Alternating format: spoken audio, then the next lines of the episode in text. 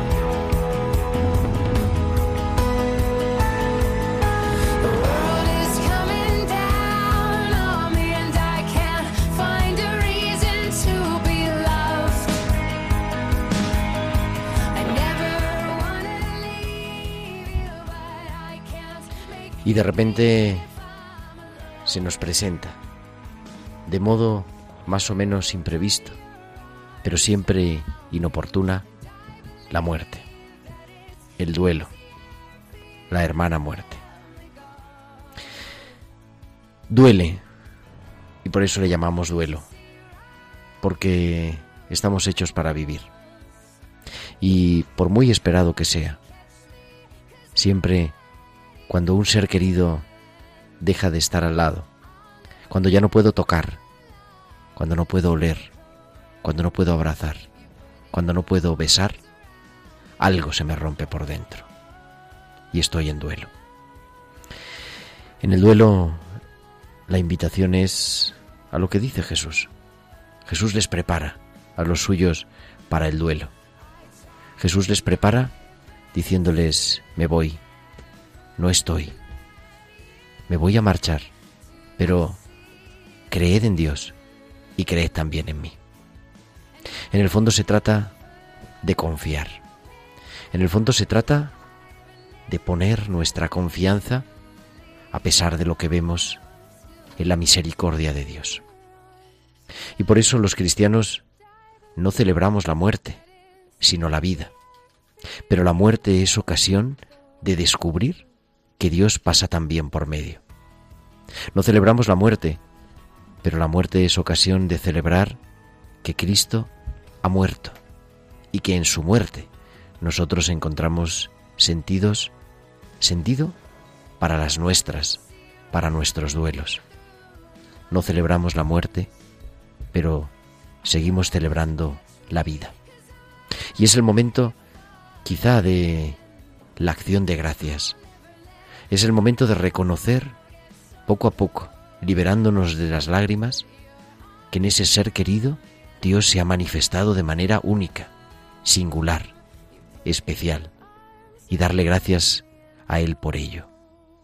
Es el momento de decir gracias y es el momento de empezar a intuir lo que llamamos la comunión de los santos, lo que llamamos la resurrección, en vivir eso que algunos han llamado el legado, es decir, descubrir que el otro sigue vivo, aunque de otra manera. Ha pasado a otra vida, a la vida plena, a la vida eterna. Hoy nos duele la muerte, porque nos gusta la vida, pero en Cristo la vida es para siempre.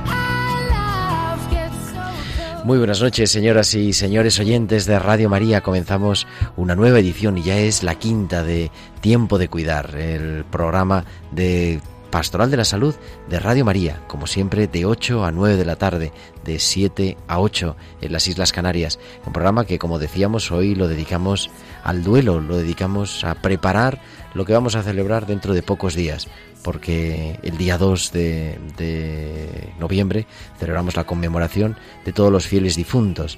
Y eso para eso nos quedan, pues nada, pasado mañana, el sábado, el viernes, el viernes celebramos el Día de los Fieles Difuntos. Y queremos dedicar este programa especial a recordar, a, a saber también acompañar el duelo, porque la pastoral de la salud es también siempre acompañar y también acompañar el morir y acompañar el vivir. Y tenemos el equipo, el, el estudio, digo, casi lleno. Siempre José Luis Méndez. Muy buenas noches, José Luis. Buenas noches, Gerardo. Y nos acompaña también en el estudio una persona que después nos va a impactar, nos va a poner seguro la piel de gallina, pero lo vamos a presentar después dentro de un ratito. Al otro lado del cristal y haciendo que todo esto suene fenomenal como siempre, nuestro compañero técnico Javier Pérez. Muy buenas noches, Javi. Hola Gerardo. Y a su lado, en labores también técnicas y labores de producción, eh, Irene Kate Robinson. Buenas noches, Irene. Buenas noches, Gerardo. Y queremos, como siempre, entrar en este mundo apasionante del duelo. Vamos a hablar con, pues, con un experto en duelo que está trabajando, que aparte de, todos los títulos, está trabajando como capellán en Madrid, en un tanatorio, también en un hospital de, de cuidados paliativos. Ahora vamos a hablar con él y además lo van a reconocer seguramente nuestros oyentes por la voz. Y queremos dejar paso después a la experiencia. Vamos a compartir, a tener dos experiencias, dos, dos testimonios distintos pero complementarios de pérdida de un ser querido, que nos hablen cómo lo viven, cómo lo han vivido, cómo lo han superado o no, cuáles son los recursos también que la fe, que esa dimensión espiritual de la persona, esa dimensión religiosa, creyente, nos puede ayudar a enfocar, a vivir el duelo de otra manera. Y esperamos, como siempre, sus comentarios, Irene. ¿Cómo podemos, cómo pueden nuestros oyentes ponerse en contacto con nosotros? Pueden comunicar con nosotros con sus comentarios en nuestro correo electrónico tiempo de cuidar arroba radiomaria.es y en las redes sociales en Facebook somos Radio María España y en Twitter arroba Radio María y pueden publicar sus comentarios con el hashtag tiempo de cuidar. Nos encanta siempre recibir sus correos electrónicos, también esos mensajes que nos van llegando y que nos alientan a continuar con la labor en nuestro programa. Pues comenzamos con el duelo. José Luis, un tema difícil, pero yo creo que también apasionante, ¿no? Una oportunidad única para experimentar el amor de Dios ahí. Sí, yo además me parece que es muy importante que vivamos como con esa conciencia, esa preparación, porque duelos a lo largo de nuestra vida vamos a tener muchos. Es verdad que la pérdida de seres queridos, el dejar de poder verles, ¿no? Como les veíamos antes, y ahora poder contemplarles solo, ¿no? Pensando en, en- en su presencia delante de Dios, pues no es lo mismo una cosa que otra, ¿no? Pero es verdad que nos pasamos el día como teniendo que aprender, ¿no? A, de- a desprendernos de las cosas, ¿no? Yo creo que hay una diferencia grande, a lo mejor digo un disparate, pero yo no soy un técnico de esto, ¿eh? no soy un teórico. Eh, hay una diferencia entre que te arrebaten, dejarte arrebatar y entregar, ¿no? Entonces yo creo que el duelo es aprender a entregar lo que de alguna manera se te está reclamando y se te va a arrebatar, ¿no? Pues vamos a ver si vamos juntos también a aprender a integrar, porque la vida, como decía, está llena de duelos. No siempre de personas queridas, claro, gracias a Dios, pero sí de muchas, muchas cosas que vamos dejando atrás. Y, como siempre, vamos a ponernos con nuestra farmacéutica, nuestra farmacéutica de cabecera y sus píldoras que nos traen ya esta sintonía.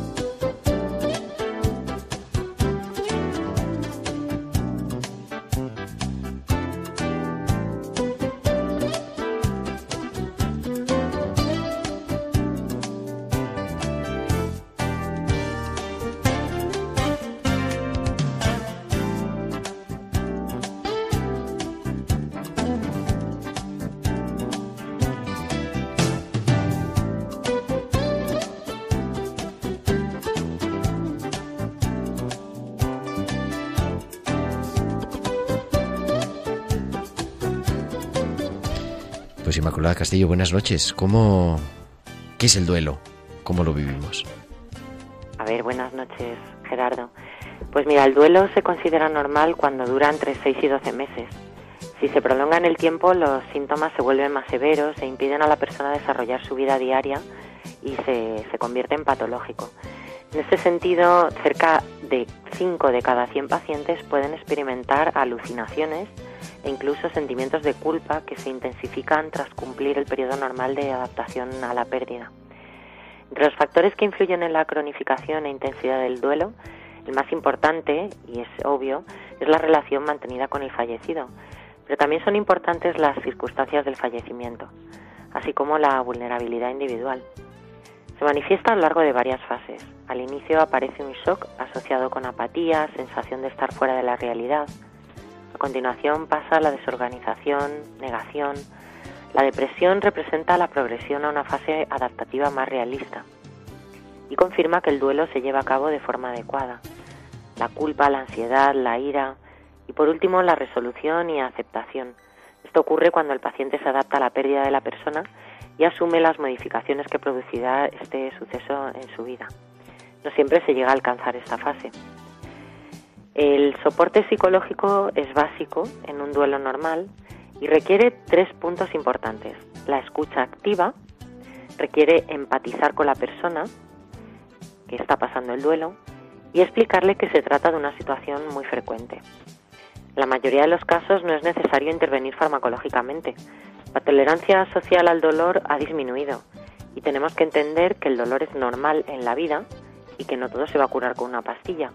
Vamos a procurar en la mayor parte de los casos no medicalizar procesos vitales normales y entre ellos el duelo. Y entonces, Ima, ¿cómo, cómo podemos como pastoral de la salud, como agentes de la pastoral de la salud, intervenir en el duelo? Pues mira, eh, yo remarco tres cosas. Nuestro papel sería escuchar a la persona doliente, facilitar la comunicación, que exprese sus sentimientos y emociones, y a informarle en todo momento que el proceso y que sus pensamientos y conductas son totalmente normales. Una forma de acompañar a, a los otros es hacerles saber, estoy aquí, estoy aquí, no puedo cambiar tu dolor, pero estoy aquí, estoy presente en el amor. Y recordar siempre, claro, que la muerte no es un fin, sino que es continuar en el amor de Dios, que tiene preparado un lugar para cada uno de nosotros. En muchos casos la presencia habla mucho más que las palabras, Gerardo. Al final se trata, como siempre decimos, de, de estar y estar también al lado del que sufre la pérdida de un ser querido. Pues han sido las píldoras de nuestra farmacéutica de cabecera, la doctora Inmaculada Castillo.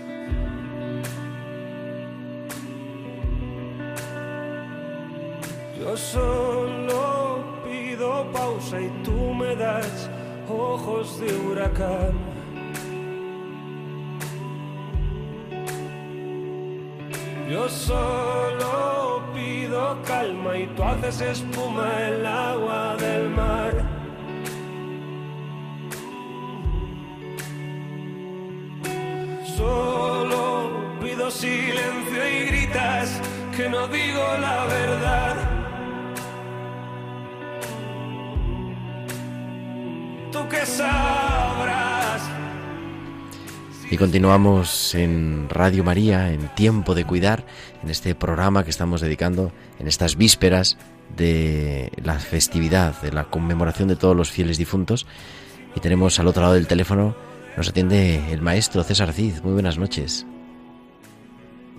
César, muy buenas noches. Pues estamos teniendo problemas con la comunicación. Decía que es el maestro de duelo y el maestro de radio, sin lugar a dudas. Ya te tenemos, ¿verdad, César? Eh, eh, no, no, para nada, en absoluto. Siempre seremos alumnos, ¿no?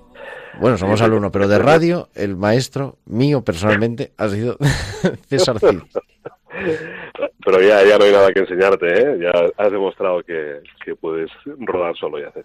Bueno, pero bueno, César Cid no nos habla, nos atiende como esto, sino que mm, le hemos invitado a esta tertulia de expertos que solemos decir porque pues está trabajando como capellán en, en el Hospital Estia Madrid, especializado en cuidados paliativos, y también en el tanatorio, ¿no? O sea, acompañando todo el proceso del morir, podríamos decir. Sí, de alguna de alguna manera ya sabes que el proceso del, el enfoque de los cuidados paliativos, como siempre habéis comentado, pues es eh, de alguna forma en toda esa etapa previa en la que la persona ya no puede ser curada sino cuidada y en el entorno de los paliativos nos encontramos estas eh, estas unidades, estos equipos de soporte que hay tanto en la Comunidad de Madrid, que es la nuestra, como en otras tantas, ¿no? Y esperamos que sigan creciendo, eh, donde familia y enfermo, pues eh, se les prepara de alguna forma, se les acompaña para, para lo inevitable y en ese proceso, en ese camino, pues caminar con ellos, mm, andar en sus últimos pasos e intentar eh, como decía tu farmacéutica de cabecera, me ha parecido escuchar, ¿no? así lo decimos. ser presencia, ¿no? Que es lo que verdaderamente eh, eh, importa, ser presencia en ese momento para, para ser sostén, ayudarles a dar esos pasos y, y, también iluminar desde la fe mm, todo lo posible esas dificultades que aparecen en esos momentos. Pues vamos a escuchar, César, un testimonio precioso que es un auténtico regalo para nuestros oyentes.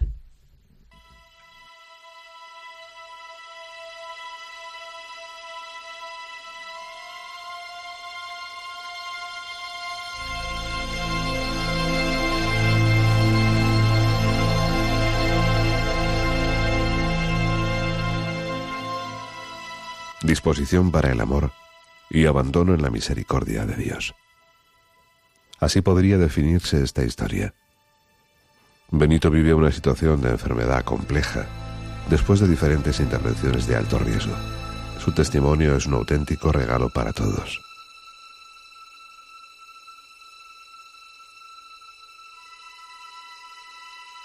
...89 días en, en la UBI en la inconsciente, tuve no sé si un sueño o un momento de lucidez que le pedía a Jesús que me llevaran con él. Así tú tranquilo que no vas a morir, pero tendrás que pasar.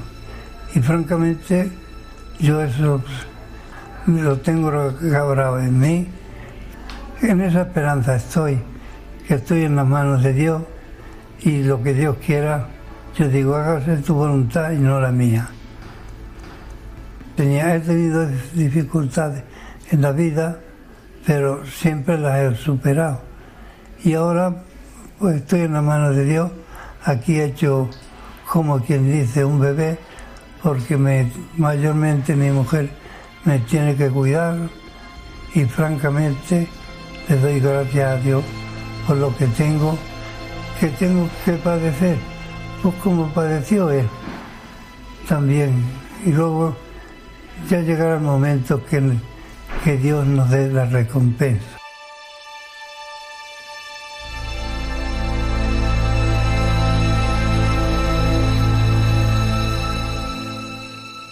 Una actitud que solo se comprende desde la fe, en una historia de amor que comenzó con Dios como interlocutor y protagonista. Leonor es la esposa de Benito. Los 50 años que llevo casada con él, siempre hemos intentado vivir en esa esperanza, en esa unión, en ese amor mutuo que nos prometimos de tanto tiempo. Ha sido el fruto, hemos tenido cuatro hijos, seis nietos, a los que queremos y adoramos. Y en ese testimonio me ha dado fuerza siempre el Señor para seguir luchando y esperando y confiando en Él. Así que después de esta dura enfermedad, porque quizás te ha hecho ser más persona y mejorar en este testimonio de amor y de entrega hacia los demás. Amar y servir, que yo creo que son las dos cosas fundamentales de un ser cristiano. También quiero saludar a María, Madre mía, Madre de todos los creyentes, que siempre ha sido fiel. Dame tu confianza, dame tu fe.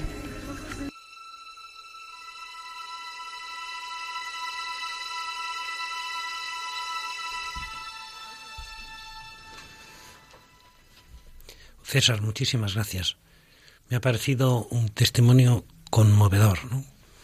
Y además escuchar primero a, la persona antes de morir, ¿no? Que, que es una manera que golpea fuerte, ¿no? Y luego, pues escuchar a su mujer, a su vida, ¿no? Muchas gracias. ¿eh? Bueno, solo desde Dios creo que es posible construir un principio, ¿no? Y, y, el duelo es también construir un principio con un recuerdo sano, con el provecho de todo lo amado con la persona y también con un camino en el que Dios nos sigue apoyando, ¿no?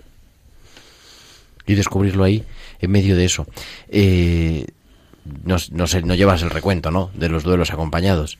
Pero, ¿cuáles serían las claves? No digo yo tanto para acompañar, sino para vivir, ¿no? porque seguro que hay muchísimas personas que en este momento nos están escuchando que, están viviendo este proceso de duelo. Bueno, pues yo creo que, eh, lo habéis dicho hace, hace un ratito al principio, una cosa muy importante que es que normalizar.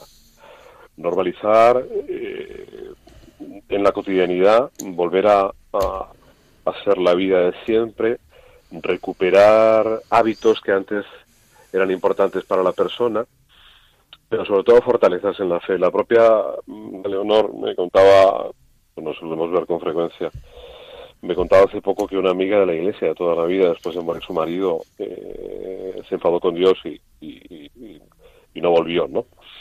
Y esta actitud, que es perfectamente reproducible, que sabemos que sucede, pues nunca le podría pasar a Leonor, porque conociéndolos a los dos, como yo los acompañé, y como ahora, en la medida de lo que puedo, le acompaño a ella de vez en cuando, pues es imposible porque Dios estaba tan presente en sus vidas que estar con ellos era, sinceramente, en una situación tan delicada, era un verdadero regalo, ¿no? Y, y tanto es así que voluntarios, agentes espirituales, todo el mundo de alguna manera, nada más llegar, iba corriendo a la habitación a ver a Benito, porque Benito era un hombre que poniéndose eh, irradiaba una paz, una serenidad que, que, no se podía entender. Cualquier discusión a su lado eh, eh, era imposible, porque él enseguida mediaba y decía, ¿pero por qué? ¿Por qué habéis alto? ¿Por qué discutís? Porque...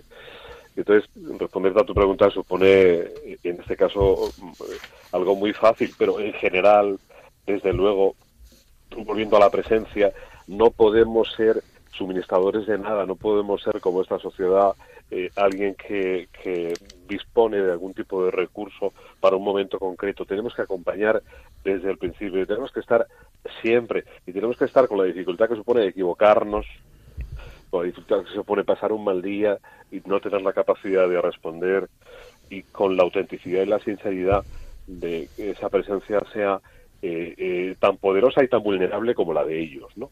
es la manera de igualarse. Así lo veo yo. Es una oportunidad pastoral, pero porque en el fondo es un momento de crisis, ¿no? Y dicen, me parece que los japoneses, ¿no? La crisis es oportunidad, pero no solamente pastoral, sino oportunidad también de crecimiento humano, de, crecimiento en la fe y además donde no lo podemos, eh, yo te lo he oído decir alguna vez y yo creo que es bueno recordárnoslo todo, ¿no? Eh, no podemos dejar el duelo nada más en manos de lo psicológico, sino que está toda la dimensión espiritual, la dimensión religiosa, para poder acompañar ese duelo y darle sentido. Sí, además en este momento vivimos otra vez un repunte de todo esto. E, e, al menos en, en Madrid, en el entorno de Madrid, durante unos años, eh, como que había una reivindicación de parte de, algunos colectivos psicológicos, como tú bien sabes, eh, de gente que, además hemos conocido. Y yo, el tiempo que estuve de alguna manera implicado en, la coordinación de, paliativos en Madrid, pues vimos como, como existía o pretendían eh, crear esa frontera entre, entre lo psicológico y lo espiritual, ¿no? Y, y además arrogarse la capacidad de de suministrar, nunca mejor dicho, un verbo horroroso, suministrar eh, eh, paz y serenidad a alguien que no la tiene, ¿no? La paz y la serenidad auténtica vienen desde el corazón.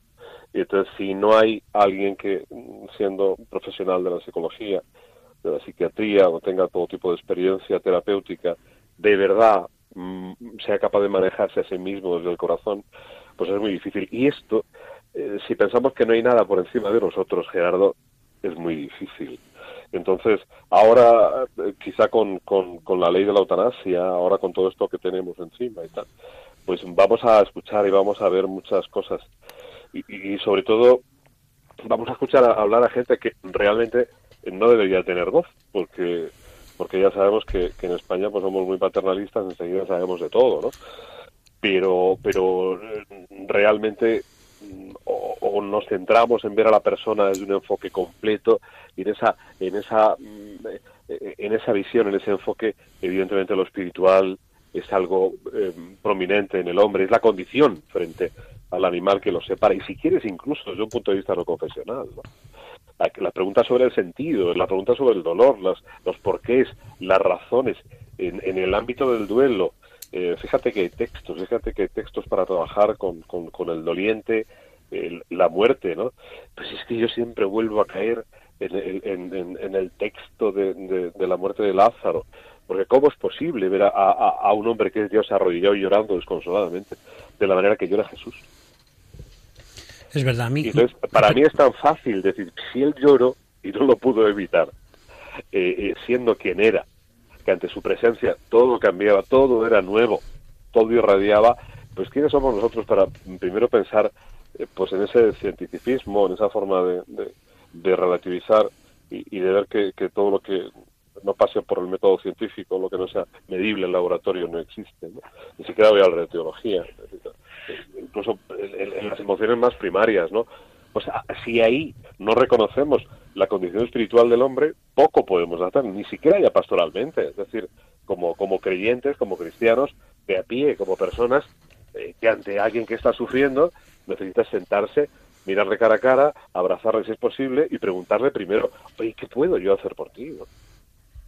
Eso es. Yo tenía a mi maestra en cuidados paliativos, siempre decía que abrir una puerta y sonreír es espiritualidad. Es verdad, a mí estoy muy de acuerdo contigo, César. Yo creo que, es un terreno que tenemos que ir ganando por el bien de la persona, ¿no?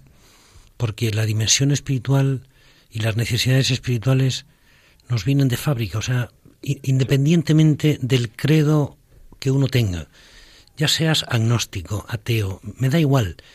Todos necesitamos consuelo, ser escuchados, esperanza, sentido, decías antes, es verdad. Quizá una de las mayores pobrezas del hombre hoy sea esa pérdida de esperanza, porque hemos perdido como, como el rumbo, ¿no? Y en ese sentido, es verdad que la aportación que nosotros podemos hacer y que puede hacer la Iglesia como experta en humanidad es dar, es dar un plus que ninguna psicología ni ninguna psiquiatría puede aportar, ¿no?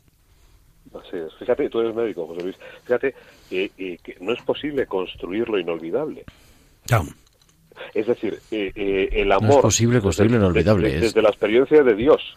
Claro, lo inolvidable es algo que está en el corazón de uno porque la experiencia le ha marcado y lo, y lo alimenta. Entonces, eh, a veces en el duelo, y yo he trabajado un poco el tema del, del, olvido y el recuerdo, que me parece apasionante, ¿no? En, el duelo, pues, con el paso del tiempo hay un olvido involuntario. Hay una pizca de olvido involuntario y eso a veces atenta contra la, la, moral de algunas personas por su forma de pensar. Pero es que si no, no sería posible seguir viviendo. Pero eso no quiere decir nada, que tú hayas abandonado lo que has amado, que tú seas otra persona completamente distinta. Eres una persona renovada en el duelo, pero porque desde la fe el Señor te va a seguir guiando en ese camino. Y por supuesto que nadie es capaz, salvo Él, de construir aquello que verdaderamente jamás podremos olvidar por, por lo que es, por la dimensión que contiene. Y eso un hombre solo no puede hacer con esa apertura a la dimensión a la trascendencia, ¿verdad? Hombre, claro, claro, claro. ¿Te quedas, César, te quedas un ratito más con nosotros? Sí, claro, que queráis. Venga, pues vamos entonces a pasar también a este momento de testimonio, con ese testimonio que habíamos escuchado, porque, porque pues nos encontramos cerca, estamos a cuatro días del Día de los Difuntos y, y queremos compartir, tener una historia un par de historias que vamos a tener reales. Vamos a disponernos a ello.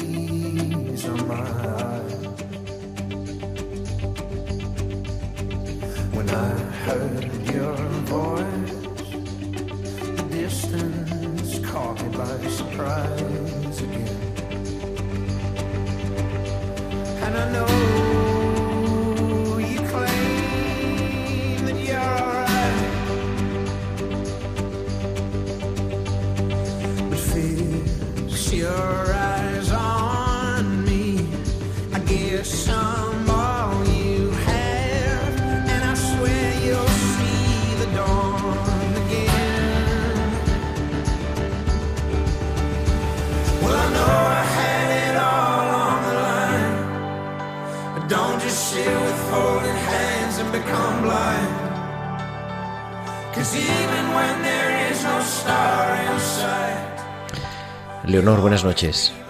Hola, buenas noches. Y muchísimas gracias por atendernos. Tienes a, aquí a César. César. Leonor, ¿qué Bueno. tal? ¿Cómo estás? Bueno, un poco nerviosa, pero aquí luchando y ansiada, pero contenta. Hemos Poder- escuchado... Poderlo realizar. Claro, digo, hemos escuchado eh, ese testimonio precioso también, con, además con esa grabación de, de Benito, de tu marido, que en paz descanse. Y, y te agradecemos muchísimo el que hayas querido estar con nosotros para contarte cómo has vivido tú, ¿no? La experiencia de, del ver morir a un ser querido y, y qué te ha ayudado a superarlo, a, a- a darle sentido. A mí mi fe. Gracias a la fe y a la confianza y la esperanza que siempre he puesto en el Señor desde mis principios, que han sido siempre así.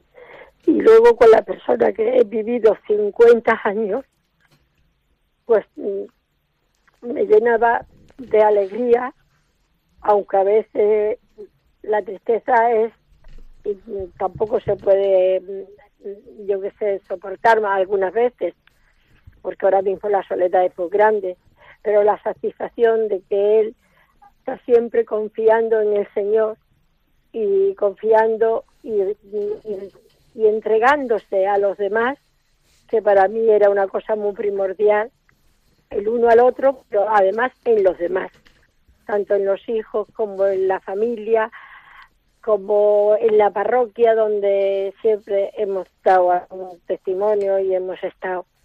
Y como yo digo, siempre ha sido un servidor de Dios en los hermanos y la para servir el primero, para protagonismo el último.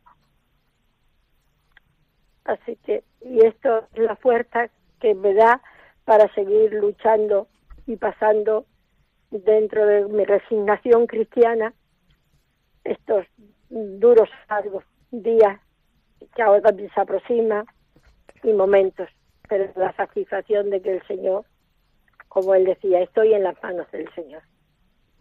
¿Tú recuerdas, Leonor, cuando tantas veces decía, oye, pero ¿qué pasa en esta habitación? Que venga la doctora, decía, Gemma, bueno, ¿qué pasa? ¿Qué pasa, Benito? que convocas aquí a todo el mundo, que no cabéis y tal.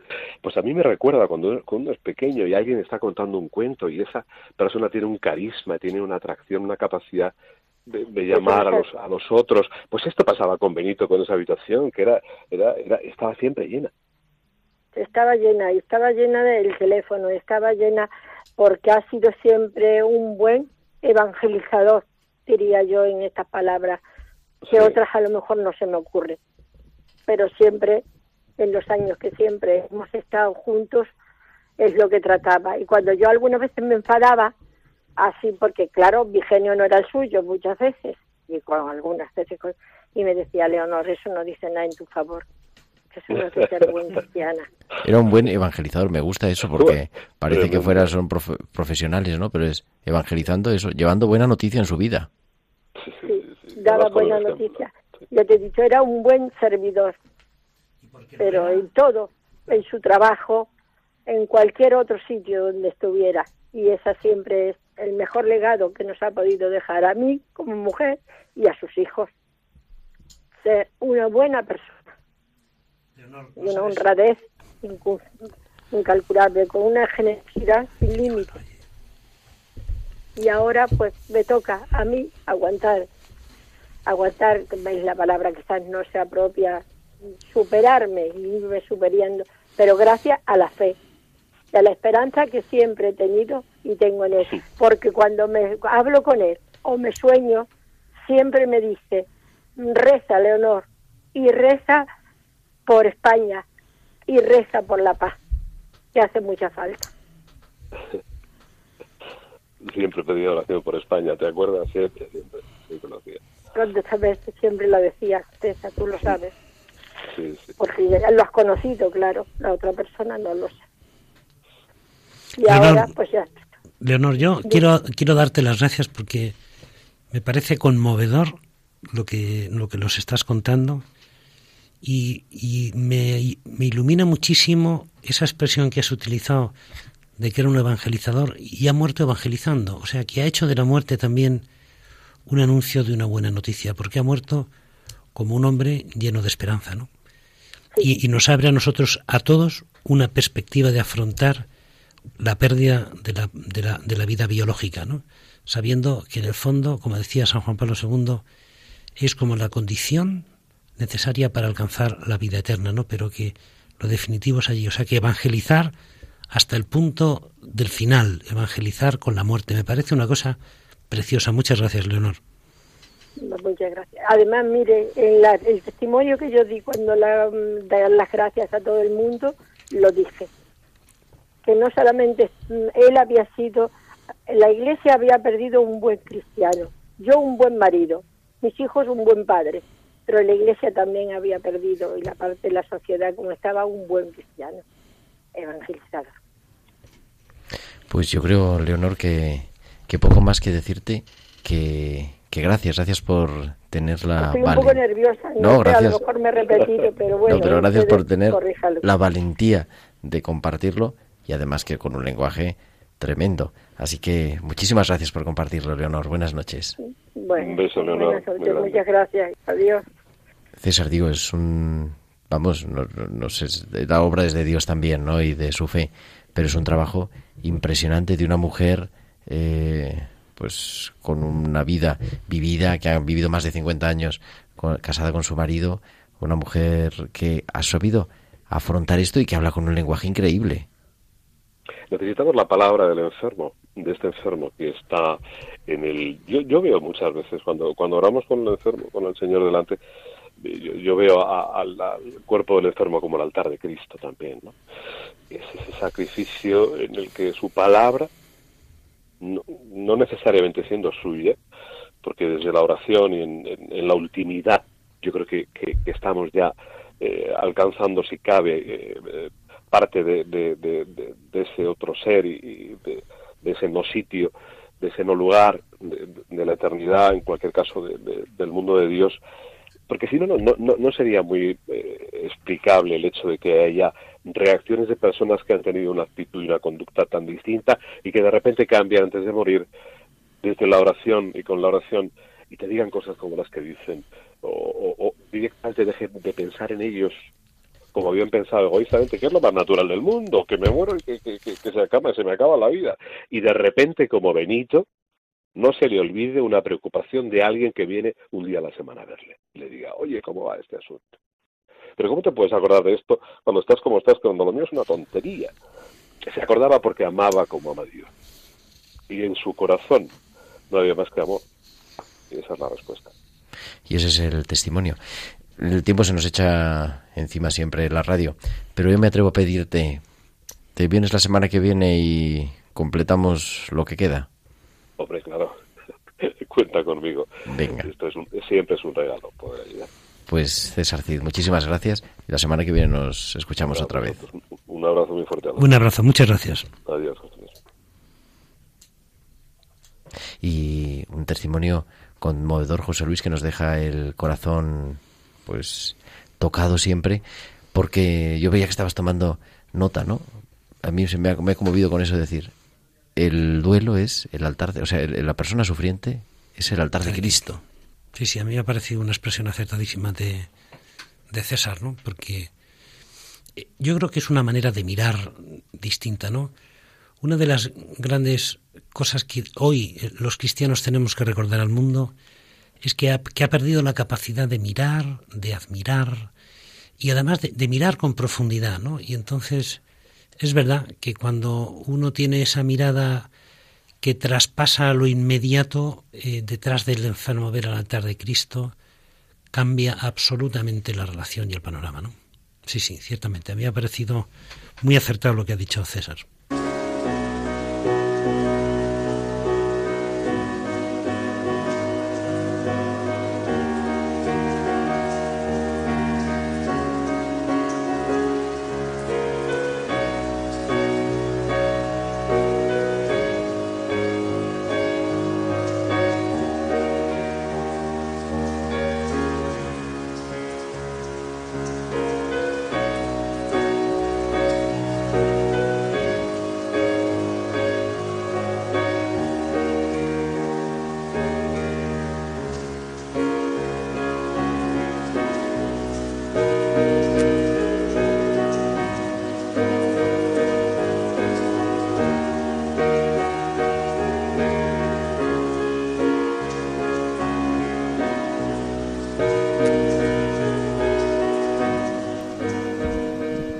Continuamos en Tiempo de Cuidar en Radio María, hoy pues preparándonos a este mes de noviembre que ya se nos aproxima en dos días y nos acompaña en el estudio María. Muy buenas noches María. Buenas noches Gerardo. Y gracias por venir. Te decimos lo mismo que a, que a Leonor, pero tú tienes una voz más joven, es, tú lo piensas contar una historia distinta. Sí, un poco diferente. ¿Cómo ha sido la cosa? Mi padre falleció de repente y mm, eso es completamente inesperado cuando alguien la tarde anterior se ha ido al teatro y ha cenado fuera y a la noche siguiente fallece. Y más cuando fallece de una manera pues inesperada y además cuando tú has hecho todo lo posible por intentar sacarle porque yo le practiqué el masaje durante 20 minutos y hasta que vinieron los médicos del SAMUR y, y bueno, pues eh, es realmente desgarrador. ¿eh? Es una experiencia que, que te marca la vida. Yo no puedo olvidar esa llamada por la noche a las doce y pico, ¿no? Sí. Y diciendo, no me lo puedo... Ahora me, se me estaba poniendo la piel de gallina, ¿no? Como di- digo, no puede ser, ¿no? O sea, dice, mi padre acaba de morir, pero ¿cómo puede ser si nos hemos visto el otro día? Ha pasado un año y medio, Sí, 18 meses. Eh, el amor sigue, ¿no? por supuesto, por supuesto, y sus enseñanzas y, y yo lo tengo presente todos, todos los días. Al principio tratas de sobrevivir porque una muerte tan inesperada y cuando tu padre, hombre, mi padre no era una persona que fuera joven, pero tampoco no era una persona mayor, o sea, No, no estaba para morirse en estaba absoluto. en, vamos, en el momento estupendo para disfrutar de su jubilación, para disfrutarlo con mi madre y, y, vamos, para hacer cualquier cosa que se le pusiera por delante. Además era una persona súper activa y, y que bueno, que, que es que eh, por eso que es, es, es lo que no te lo esperas. Y ahora mismo, pues eh, una vez eh, pasado ese momento del impacto, pues, eh, pues recordándolo y, y muchísimas veces pues diciendo, jo, pues papá habría hecho esto o, que nos estará viendo desde el cielo, porque yo solo tengo súper, súper claro. Mi padre era una, una persona extraordinaria, una buenísima persona y mi padre está en el cielo. Entonces, pues nos ve cada día y nos acompaña y, y cuando eh, en las cosas cotidianas eh, está con nosotros y, y lo tenemos siempre muy presente. ¿Tú eres- eh, ¿Has hecho maniobras de resucitación a tu padre? Sí, sí, sí, porque... eh, ¿Eres médico? No, no, no, para nada. Eh, yo llamé al 112 y me dijeron lo que tenía que hacer. Mi padre estaba sentado en un sofá y, y tuve que ponerlo en el suelo porque tienes que hacerlo en posición horizontal. Es un poco duro de contar, pero y te ellos te van diciendo paso a paso lo que tienes que hacer y te están acompañando por teléfono hasta que hasta que llega la ambulancia. Que yo es una cosa que recuerdo mucho en el silencio de la noche de Madrid.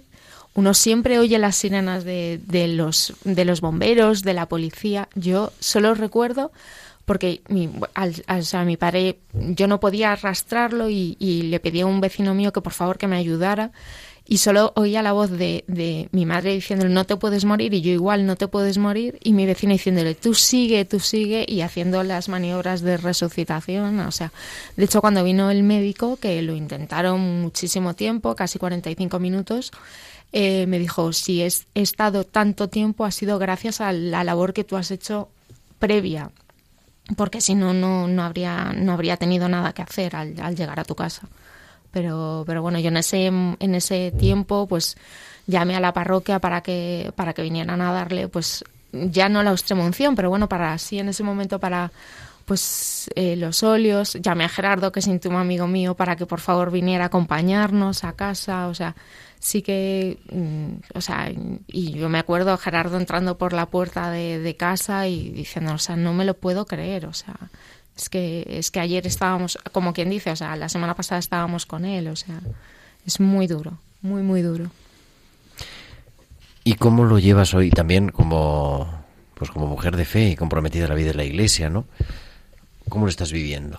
Pues a ver, mi padre era una persona muy entregada en, la, en nuestra parroquia y con una labor de servir, de servir y tenía una, una labor en, en nuestra iglesia y la he retomado yo. Así que yo estoy muy orgullosa porque la labor que hacía él ahora la hago yo. Hace, pues, eh, en un primer momento no sabíamos si seguir yendo a esa misa porque, mm, eh, pues, siempre es duro y, y yo le dije a mi madre a la siguiente semana, esta no vamos, pero a la siguiente, si quieres ir a esta misa, hay que ir. O sea, hay que ir desde el minuto uno. Y empezamos a ir y hablé con el, con nuestro párroco y le dije, pues a mí, si te parece bien, me gustaría seguir con la labor que hacía mi padre. Y me dijo, pues me parece una, eh, una manera de recordarlo fantástica y me parece muy bien. Y entonces, pues desde entonces la hago yo. ¿Y qué labor es eso? Pues mi padre, es, nos- nuestra parroquia es la parroquia de Guadalupe, la de los mexicanos, y mi padre eh, era como el coordinador de, de la misa de 12, pues lo de los ministros que llevan la, la comunión y llevarlas, la, recoger la colecta, y en las grandes ceremonias, pues coordinar todo eso que en las ceremonias pues de Semana Santa o de, de las de la Navidad, que siempre son grandes ceremonias y que mueve a mucha gente, pues coordinar todas esas, todas esas personas. O sea, que eres una gran liturgista como, como Gerardo, ¿no? Sí, bueno, la verdad es que me, me llena mucho, me, me da mucho abrigo al corazón y, y es una... Yo a, a mi padre lo recuerdo, pero así lo tengo como mucho más cerca.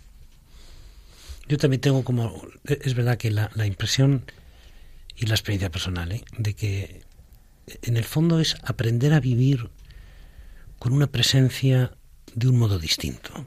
Es decir, uno va aprendiendo a, a, tener como certeza de esa cercanía, de esa presencia, pero que ahora es de otra manera. Antes era más sensible, ¿no? No, no es que no fuera cordial, pero también era sensible. Y claro, nosotros que somos no somos ángeles, necesitamos, como que reclamamos esa presencia física, ¿no? Pero yo fíjate, pensaba el otro día, vamos, el otro día no, esta misma mañana hablando con, con una buena amiga que ha perdido a su padre también de una manera así muy inesperada, ¿no? Digo, fíjate, yo a veces pienso que de alguna manera el Señor con esto nos va preparando para la vida eterna, porque en la vida eterna la presencia que vamos a tener de Dios es distinta, va a ser inmediata, no es como ahora. El conocimiento que vamos a tener unos de otros va a ser inmediato, no como ahora, ¿no? Y entonces, de alguna manera, aprender a vivir este duelo es aprender a prepararse para vivir en el cielo, ¿no? Sí, lo que pasa es que lo más doloroso de una muerte así es no poder despedirse.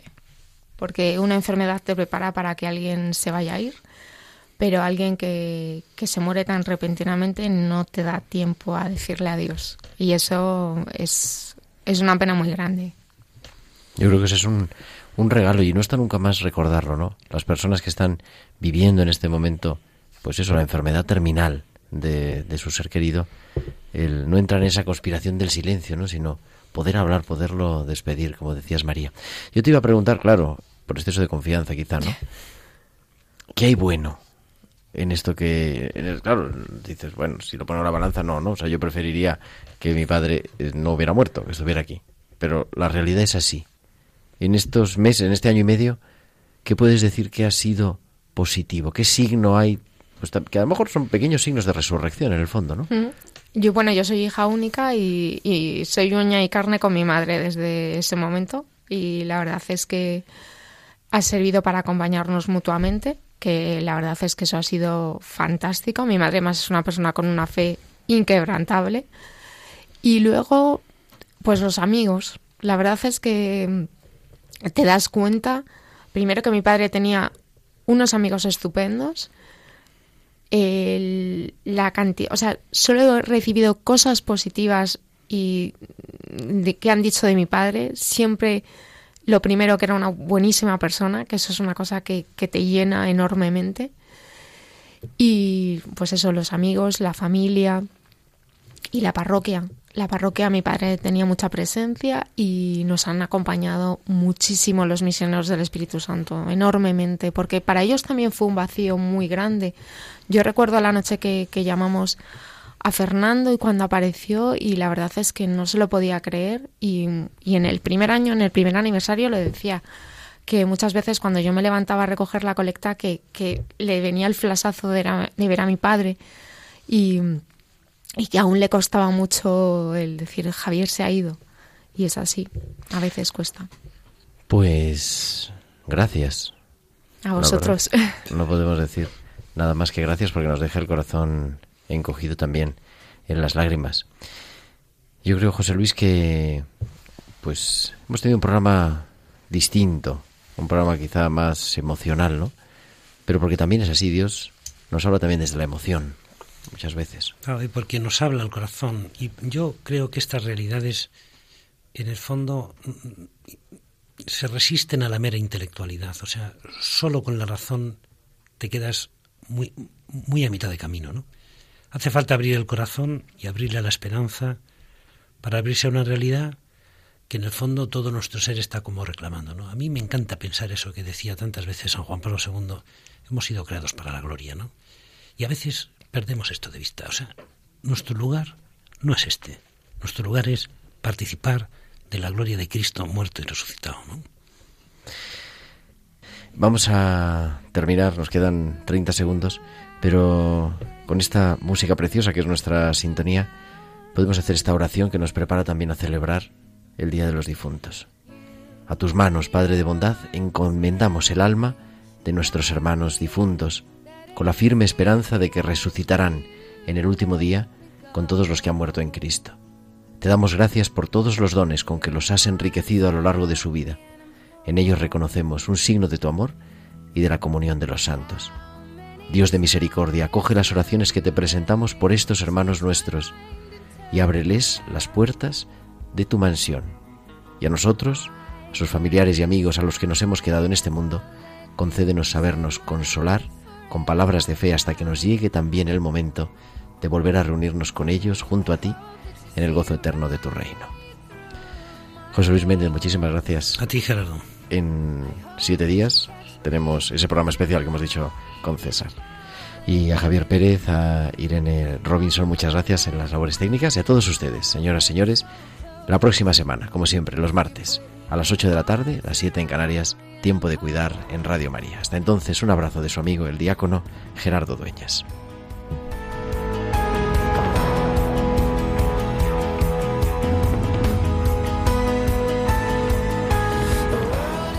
Han escuchado Tiempo de Cuidar con Gerardo Dueñas.